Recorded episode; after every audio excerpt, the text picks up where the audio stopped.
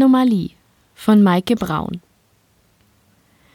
Die drei Freibeuter berührten sich mit den Helmen ihrer Raumanzüge. Für Ruhm und Kohle! riefen sie in ihre jeweiligen Luftblasen hinein und spürten den Nachhall ihrer Worte in den Helmen der anderen. Dann stapften sie durch den Staub auf die fremdartige Struktur in gut zwei Kilometer Entfernung zu. Wenn wir das überleben, sagte Ron, dann können wir uns alle zur Ruhe setzen. Ich will mich aber noch nicht zur Ruhe setzen, meinte Mira, nahm die Schneeschuhe aus ihrem Rucksack und ließ sie in den knöchelhohen Staub fallen. Du kannst dir von der Kohle einen vernünftigen Chirurgen leisten, statt diesem Techno-Quacksalber, meinte Ron. Also mach keinen Unsinn. Mira verzog das Gesicht. Wer handelte hier rücksichtslos? Nicht zuletzt wegen dieses Einsatzes hatte sie ihre OP verschieben müssen. Von ihrem Gesellenstück hatte Ron gesprochen, davon, dass ihr nach der Aktion niemand diesseits und jenseits der Heliosphäre das Wasser würde reichen können. Eine allerletzte Aktion, bevor er sich zur Ruhe setzte, hatte er gesagt. Vielleicht die wichtigste überhaupt. Es ging um eine Anomalie, die das gesamte Sonnensystem aus dem Gleichgewicht bringen könnte.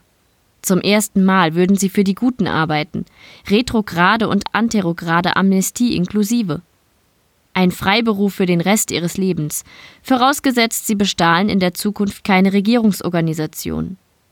So viele Worte hatte Ron noch nie mit ihr gewechselt.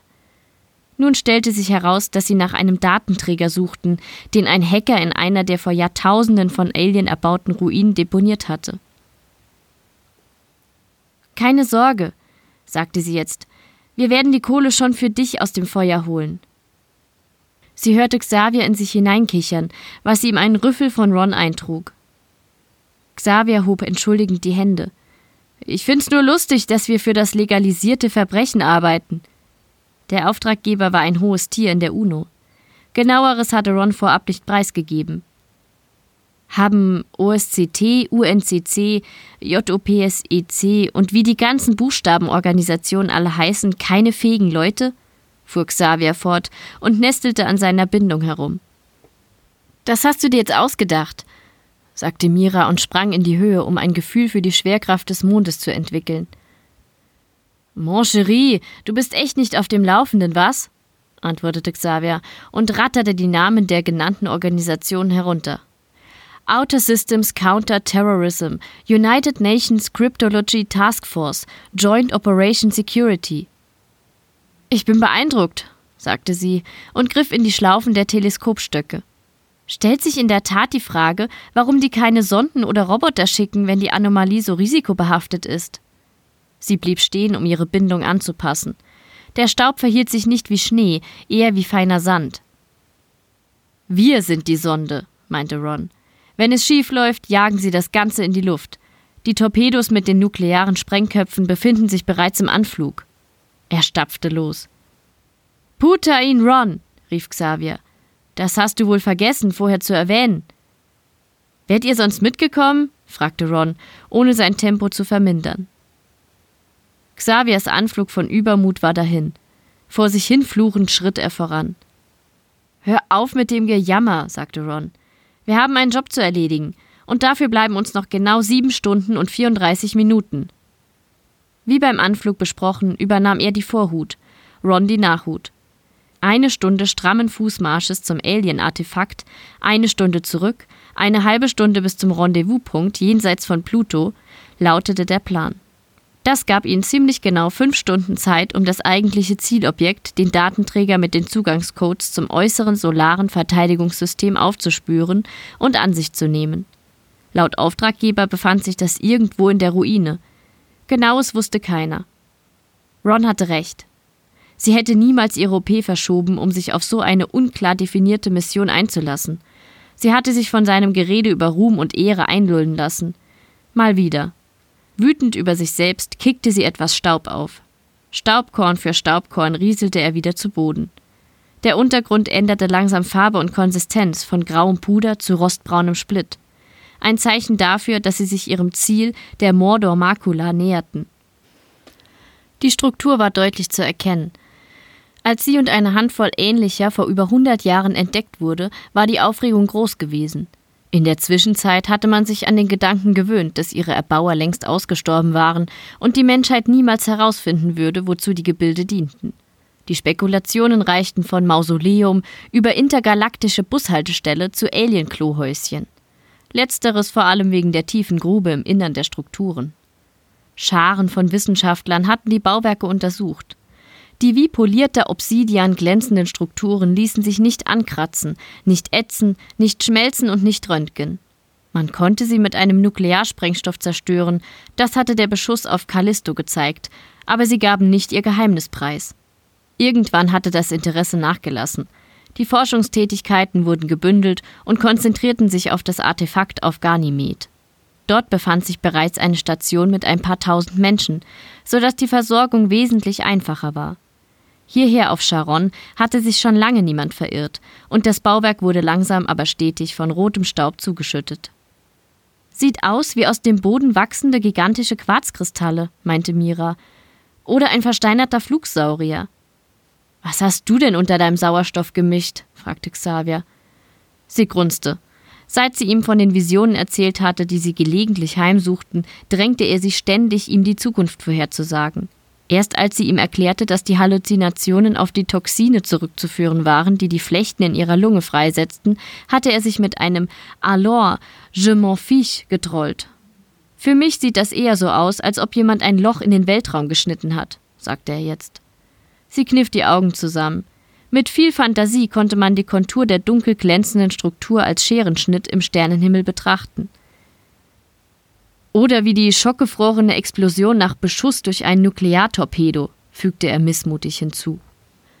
Mit einem So kalt ist es nun auch wieder nicht, versuchte sie sich in Sarkasmus. Gerade mal 60 Grad über dem absoluten Nullpunkt. Vielleicht sind die Spritzer von dem Einschlag ja auch nicht im Raum, sondern in der Zeit gefroren, meldete sich Ron zu Wort. Moment mal, sagte sie und blieb stehen. Ich dachte, mit Anomalie ist das Gebäude gemeint. Redest du etwa von einer temporalen Unregelmäßigkeit? Finden wir es heraus, sagte Ron. Sie stellte sich ihm in den Weg. Das war mit Sicherheit die letzte Mission, die sie mit ihm unternahm. Was? Er ging um sie herum, verlor das Gleichgewicht, ruderte kurz mit den Armen, dann hatte er sich wieder gefangen. Der Staub wurde zunehmend körniger und der Untergrund glatter. Ron nahm sein Multifunktionsgerät aus dem Rucksack. Wir scheinen es mit Methaneis zu tun zu haben, verkündete er und verstaute wieder sein Messgerät. Das verhält sich ein bisschen wie Schlittschuheis. Schlittschuheis, das hatte sie lange nicht mehr gehört. Wenn ihre Mutter ihr als Kind immer davon erzählte, wie kalt es auf diesem oder jenen Planeten war, hatte sie oft gefragt, ob sie dort dann ganz viel Eis laufe. Irgendwann hatte ihre Mutter erklärt, dass es zwei Arten von Eis gebe. Das, das einfach nur kalt sei, und eben Schlittschuheis. Konzentriert schritt sie voran, begleitet vom Keuchen der anderen.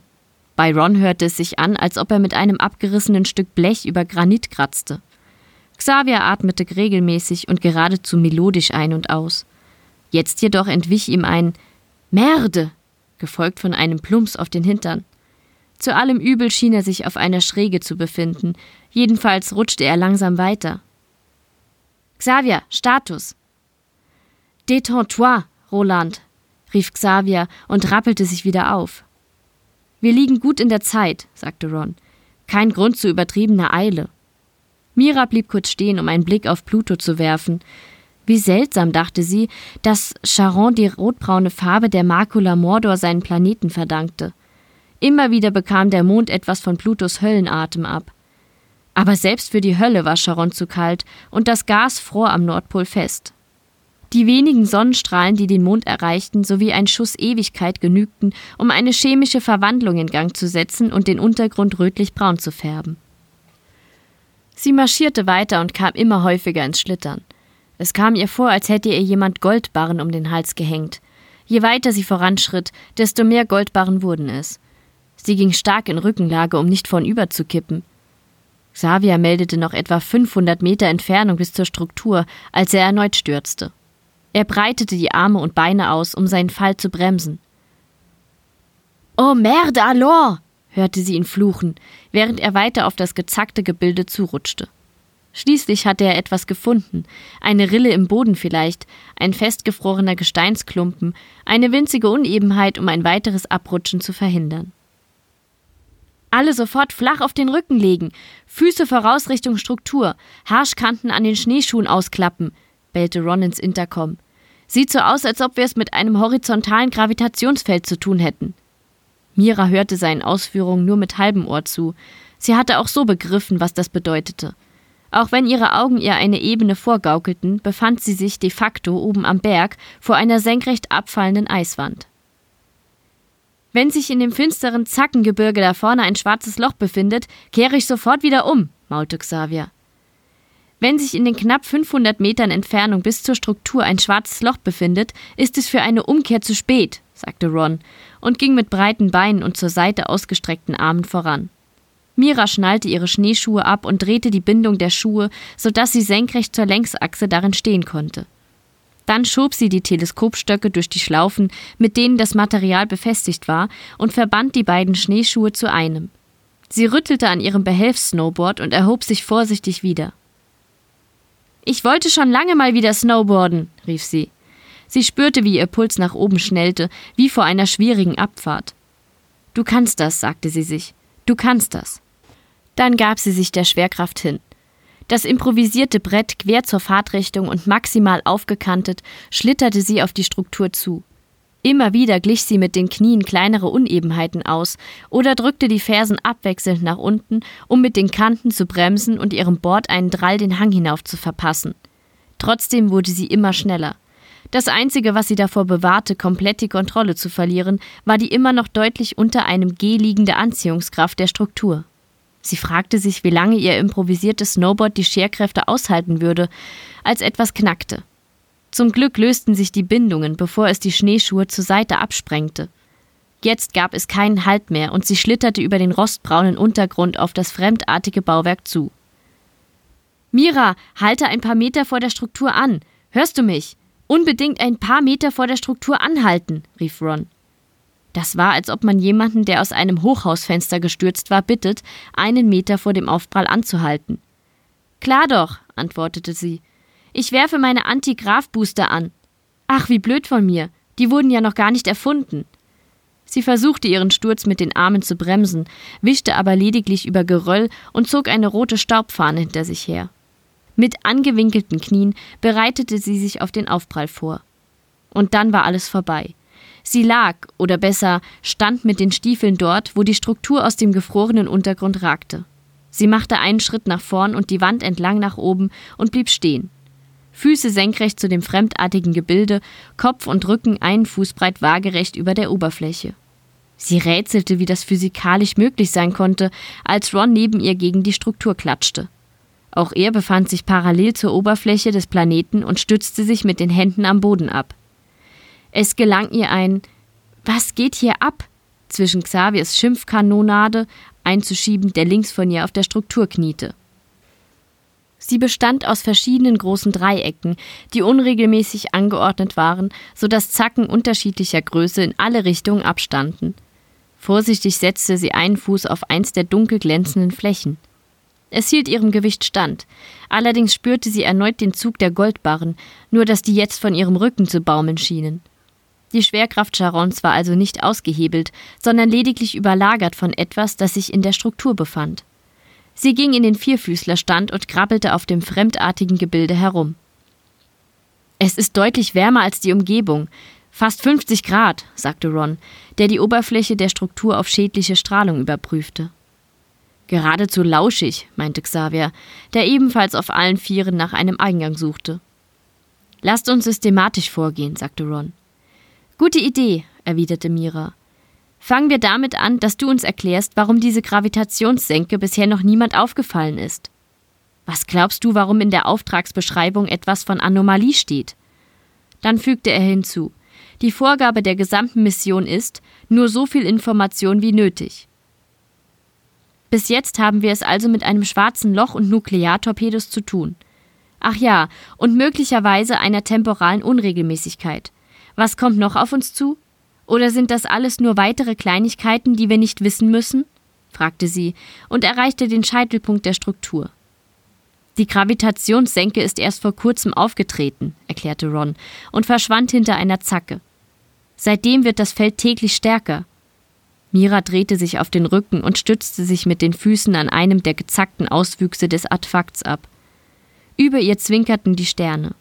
Bisher hatte sie das immer für ein aufmunterndes Zublinzeln gehalten, jetzt schien es ihr geradezu boshaft. Wir werden hier alle verrecken, sagte sie. Rons Helm tauchte hinter einem Knick zwischen zwei Spitzen auf. Das werden wir nicht.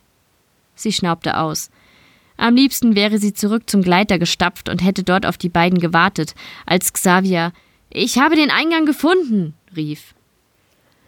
Ron nahm das Multifunktionsgerät vom Hüftgürtel und ging voran.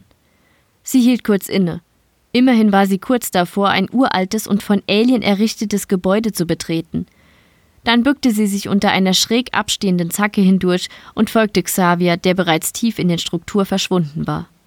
Mit der Schulter streifte sie eine der dreieckigen Wandkacheln. Sie war sich nicht sicher, aber die schien schwach aufzuleuchten. Sie probierte es ein paar Schritte weiter. Derselbe Effekt. Bilde ich mir das nur ein oder schimmern die Kacheln, wenn man sie berührt? fragte sie. Das Intercom knisterte. Nach was genau suchen wir eigentlich? fragte Xavier. Wie oft soll ich es noch sagen, dass es sich um eine Anomalie handelt? knarzte Ron und hieß sie besser aufzupassen und nichts zu berühren. Je weiter man nach innen vordringt, desto heller leuchten sie, meldete sich Xavier zu Wort. Sie folgte dem Zickzackkurs des Ganges, als Xavier ein Okay, Boss hinterher schob. Das war seltsam. Warum reagierte Xavier erst jetzt auf die Anweisung Rons? Irgendeine Form von Datenträger. Ich tippe auf ein Kristall, beantwortete Ron Xaviers Eingangsfrage. Leute, ich glaube, es gibt eine Zeitverzögerung in der Kommunikation, sagte Mira und bog um die nächste quer in den Raum ragende Pyramidenspitze. Was sie sah, ließ sie verstummen.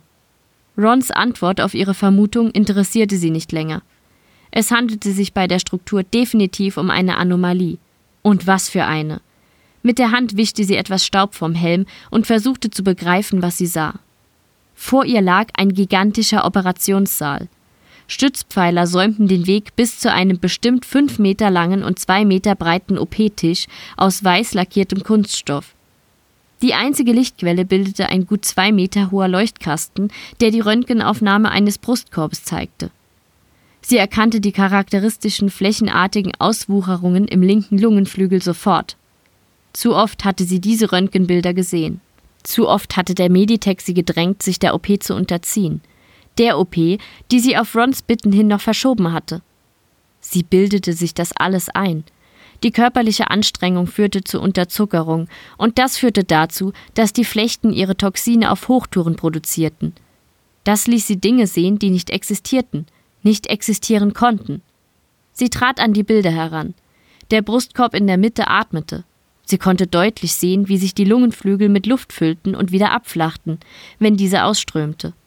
Sie streckte die Hand danach aus, Ihre Finger tauchten in die Aufnahme ein, das Bild kräuselte sich dort, wo sie es berührte.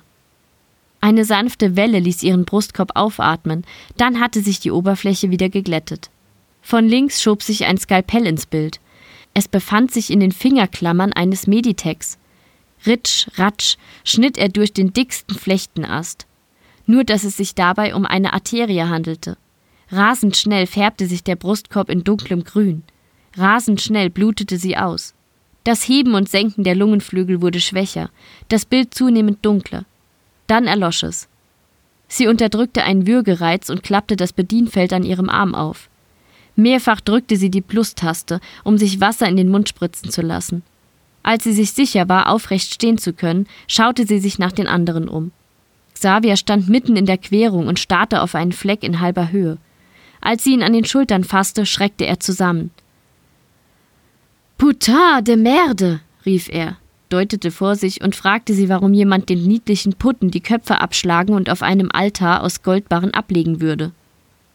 Klingt nach einer bizarren Opfergabe, Xavier, aber ich sehe nichts von dem. Sie ging zu Ron. Der schien im Seitenschiff mit einer unsichtbaren Person zu streiten. Immer wieder hob er entschuldigend die Hände. Verdammt, was machst du hier? hörte sie ihn durch das Intercom. Du kannst sie retten. Du musst es nur wollen, sagte er noch, bevor er Mira bemerkte und seinen Sprechkanal auf Privat stellte. Sie rief seinen Namen, doch er reagierte nicht. Schließlich machte sie eine Ansage über den Notrufkanal, der sich nicht stumm schalten ließ. Ron, was geht hier ab? Rede mit mir! Das zeigte Wirkung. Was zum Teufel soll das, Mira? antwortete er. Jeder im Sonnensystem kann dich hören. Ich dachte, die Buchstabentruppen wissen, dass wir hier sind. Trotzdem müssen sie ja nicht unsere gesamte Unterhaltung mitkriegen. Xavier kam hinzu. Wieso hat nie jemand etwas von dieser Kathedrale in dem Alien-Artefakt erwähnt? fragte er und bürstete sich ein paar Spinnfäden ab, die sich auf seinem Anzug festgesetzt hatten. Ich glaube, wir sitzen einer kollektiven Halluzination auf, meinte Mira und schlug vor, ihre Wahrnehmungen zu vergleichen. Es stellte sich heraus, dass die groben Parameter hohe Decken, Säulenreihe, eine Art Tisch, ein langgezogenes Fenster oder Bild an der Stirnseite des Saals bei allen gleich waren. Die Details unterschieden sich. Xavier sah sich an eine französische Kathedrale auf Terra erinnert, wo er bei einem Reliquienraub sich in einem Sarkophag verstecken musste und fast erstickt wäre.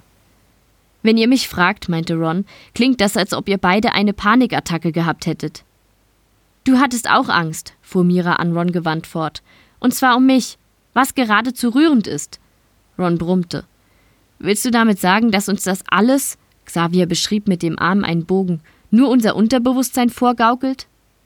Ist zumindest eine Hypothese, sagte sie. Wie soll das funktionieren? fragte Ron. Unsere Anzüge sind dicht, unsere Helme sind dicht, unsere Atemluftzufuhr ist abgekoppelt von der Außenwelt. Flachländer, sagte Mira und dachte an die Wesen aus dem gleichnamigen Buch. Sie lebten auf einer Ebene, dem Flachland, und kannten nur zwei Dimensionen. Als jemand von oben aus der dritten Dimension in ihr Leben eingriff, wussten sie nicht, wie ihnen geschah. Du und deine Mutter, knarzte Ron. Miras Mutter hatte ihm oft vorgeworfen, genauso beschränkt wie ein Flachländer zu sein. Überleg doch, sagte Mira und ignorierte seine Bemerkung. Was, wenn die Anomalie nicht nur die Schwerkraft verändert, sondern auch eine weitere Dimension eröffnet? Dann könnte doch rein theoretisch jemand oder etwas über eine fünfte oder sechste Dimension etwas in unsere in drei Dimensionen hermetisch abgeschlossenen Anzüge einschleusen. Notre inconscient kollektiv, murmelte Xavier. Fang du nicht auch noch damit an, sagte Ron. Kollektives Unterbewusstsein, wenn ich das schon höre. Mit wem hast du dich gestritten, Ron? Wer macht dir so Angst, dass er hier erscheint? Sie, sagte Ron gereizt. Es gab genau eine Person im Universum, die Ron in diesen Zustand versetzen konnte. Du hast dich mit Mutter gestritten, habe ich recht? Seit Jahren wechselte Ron und ihre Mutter kein Wort mehr miteinander, seit sie ihn verraten hatte. Mira war zehn, als sie mit ihrem Vater in einem Diner auf ihre Mutter wartete, die sich um einen Job im Verteidigungsministerium bewarb. Um die Zeit zu vertreiben, ging er mit ihr in einen Spielsaal mit Flipper und Münzautomaten. Sie musste ihm schwören, ihrer Mutter nichts davon zu erzählen. Sie erinnerte sich noch genau, wie sie die Münze in den Schlitz stecken durfte und dann fasziniert auf die bunten Symbole, Planeten, Raumschiffe und kurioserweise Gemüsesorten starrte, die in rasendem Tempo durchratterten. Endlich tickerten die Bilder langsamer und langsamer, bis sie schließlich nacheinander in ihre endgültigen Position einrasteten. Und genauso klickerte es jetzt bei ihr und sie begriff, was hier abging. Mutter ist der Auftraggeber, sagte sie. Attends, attends, was redest du da? Mutter, Vater, Kind? Mira lachte scheppernd auf. Du hast es ihm nicht gesagt, sagte sie und drehte sich dann zu Xavier um. Ron ist mein Vater. Xavier entfernte sich ein paar Schritte, kam wieder zurück, dann begann er unkontrolliert zu kichern. Ron, dieser Kuh ist doch sowas von genial, sagte er. Ta mère est vraiment foutu, Mira, rief er und bekam vor Japsen kaum Luft. Xavier, es reicht, bellte Ron. Jetzt ist nicht die Zeit für Familiengeschichten. Lasst uns den Datenträger finden, bevor die Torpedos hier eintreffen. Es muss hier so etwas wie einen Projektor geben, eine Quelle, von der diese Halluzinationen und vielleicht auch das Schwerfeld ausgehen, sagte Mira. Das müsste ja, wenn schon, hinter uns liegen, meinte Ron und deutete auf die Leuchtkästen. Nach einer kurzen Pause fügte er hinzu: Wir suchen trotzdem erst einmal alles hier in diesem Saal ab. Jede Unebenheit, jede Einbuchtung in den Wänden und dem Boden. Hier ist nichts eben, meinte Mira und trat zwischen zwei stumpfen Zacken hindurch auf eine der vielleicht hüfthohen, spitz zulaufenden zu. Merde alors! rief Xavier und stieß mit dem Helm fast gegen die Wand. Wenn man dicht davor steht, sieht man, wie es wirklich aussieht. Mira gesellte sich zu ihm. Xavier hatte recht. Sobald sie nur noch eine Armlänge entfernt stand, verschwand die Täuschung und die Wand setzte sich aus denselben dunkel glänzenden Dreieckskacheln zusammen wie der Rest der Struktur. Sie einigten sich darauf, dass Xavier sich die Wände vornahm und sie den Boden nach Brüchen oder anderen Hinweisen für ein Versteck untersuchte. Circa zwei Drittel des Wegs bemerkte sie eine lose Kachel. Sie war offensichtlich von der Decke gefallen und hatte eine Zacke im Boden beschädigt. Dadurch wurde das Innere sichtbar. In dem Stumpf der Zacke befand sich eine Kugel. Sie saß auf einem Hexagon, war aber etwas verrückt und mit Spinnweben zugekleistert. Mira nahm ihren Laser vom Gürtel und hielt ihn auf das helle Gespinst. Sicher war sicher. Denn was auch immer es war, sie war überzeugt, dass es für die Halluzinationen verantwortlich war. Nach ein paar Sekunden stieg feiner Rauch auf und eine dünne Schicht Asche bedeckte die Kugel. Mira, was machst du da für einen Unsinn? blaffte Ron. Hastig steckte sie das Werkzeug weg und wischte die Asche von der Kugel. Die entpuppte sich als Ikosaeder und war schwerer als vermutet. Sie ließ sich aber aus dem Hexagon herausnehmen. Dahinter tat sich ein Hohlraum auf. Putain de merde! rief Xavier, der herangetrabt war. Er wollte in den Hohlraum greifen, doch seine Hand war zu groß. Er nahm sein Wurfmesser vom Gürtel und stocherte in dem Hohlraum herum, bis er ein Kristall zum Vorschein brachte. Moncherie, du bist die beste von allen, rief er und schnippte Ron das Kristall zu. Der fing es mit beiden Händen auf und stieß ein Verflucht nochmal, Xavier, sei vorsichtig aus. Dann leuchtete er es mit der Taschenlampe an und brummte zufrieden. Jep, das ist es.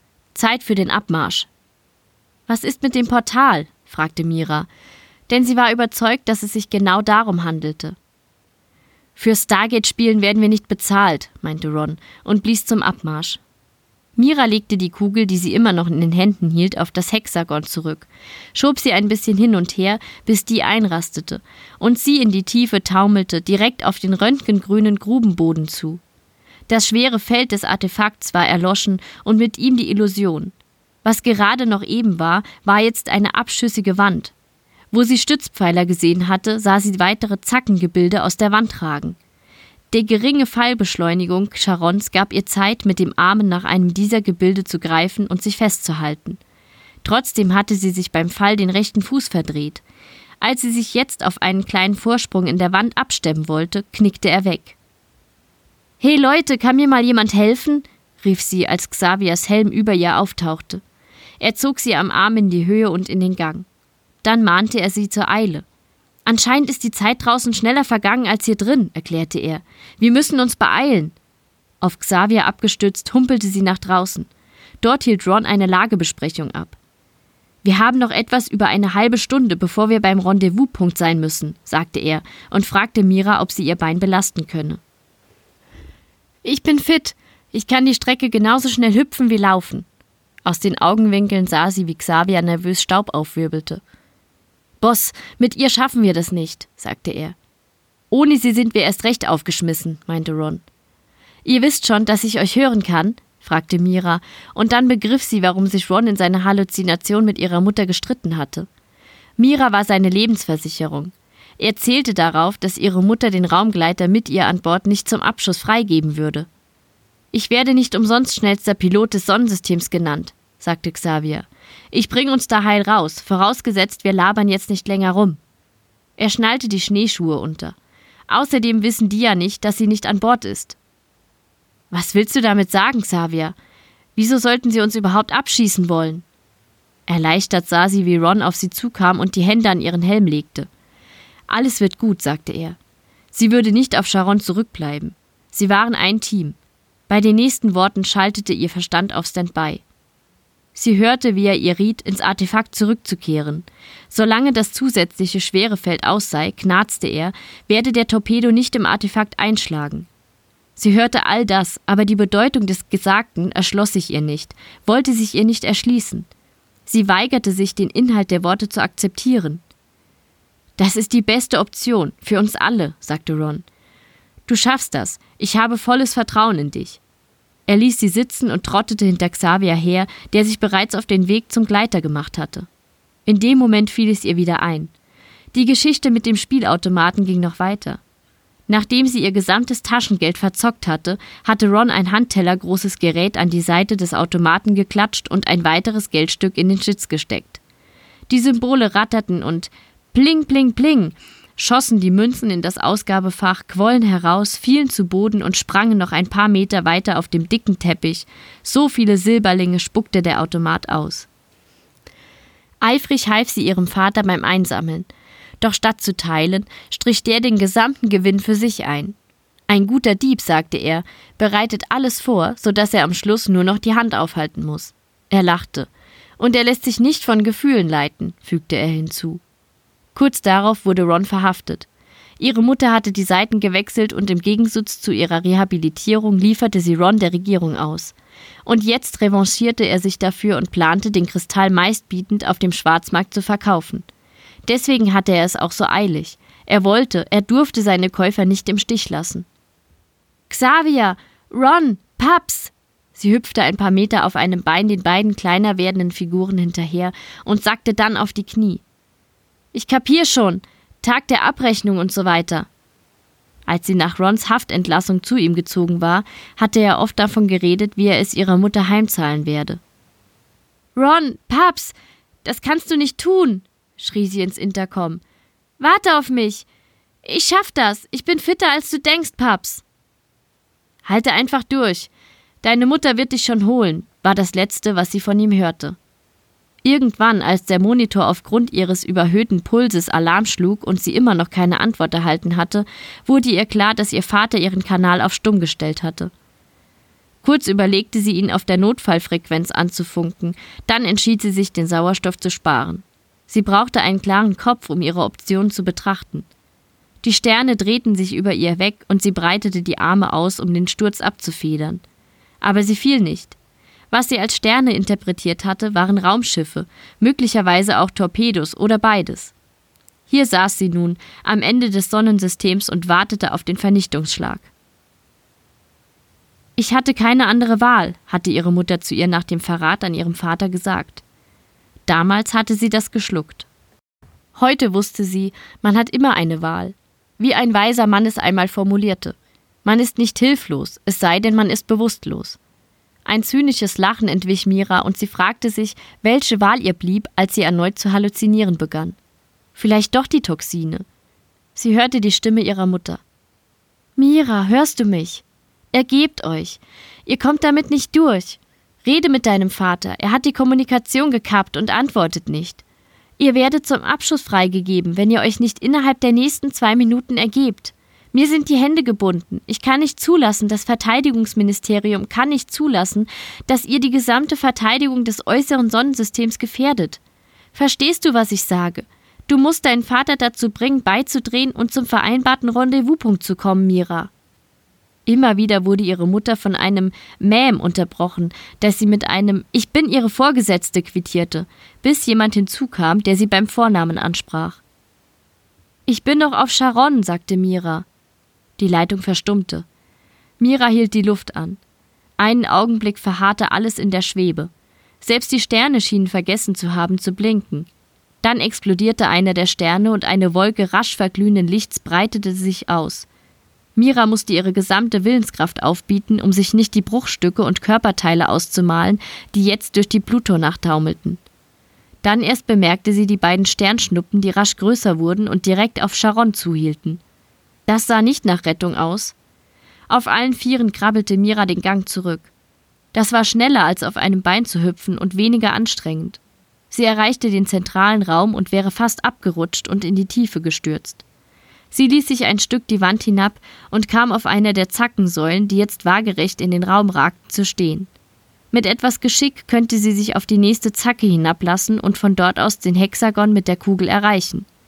Sie tastete mit den Füßen nach festem Untergrund und ging, sobald sie diesen spürte, langsam auf die Knie, um sich flach hinzulegen und ganz bis zum spitzen Ende der Zacke zu rutschen. Sie verrückte die Kugel ein Stück. Schneller als sie verdammt denken konnte, rutschte sie auf ihre Pyramide zurück bis zur Wand, die jetzt zum Boden geworden war.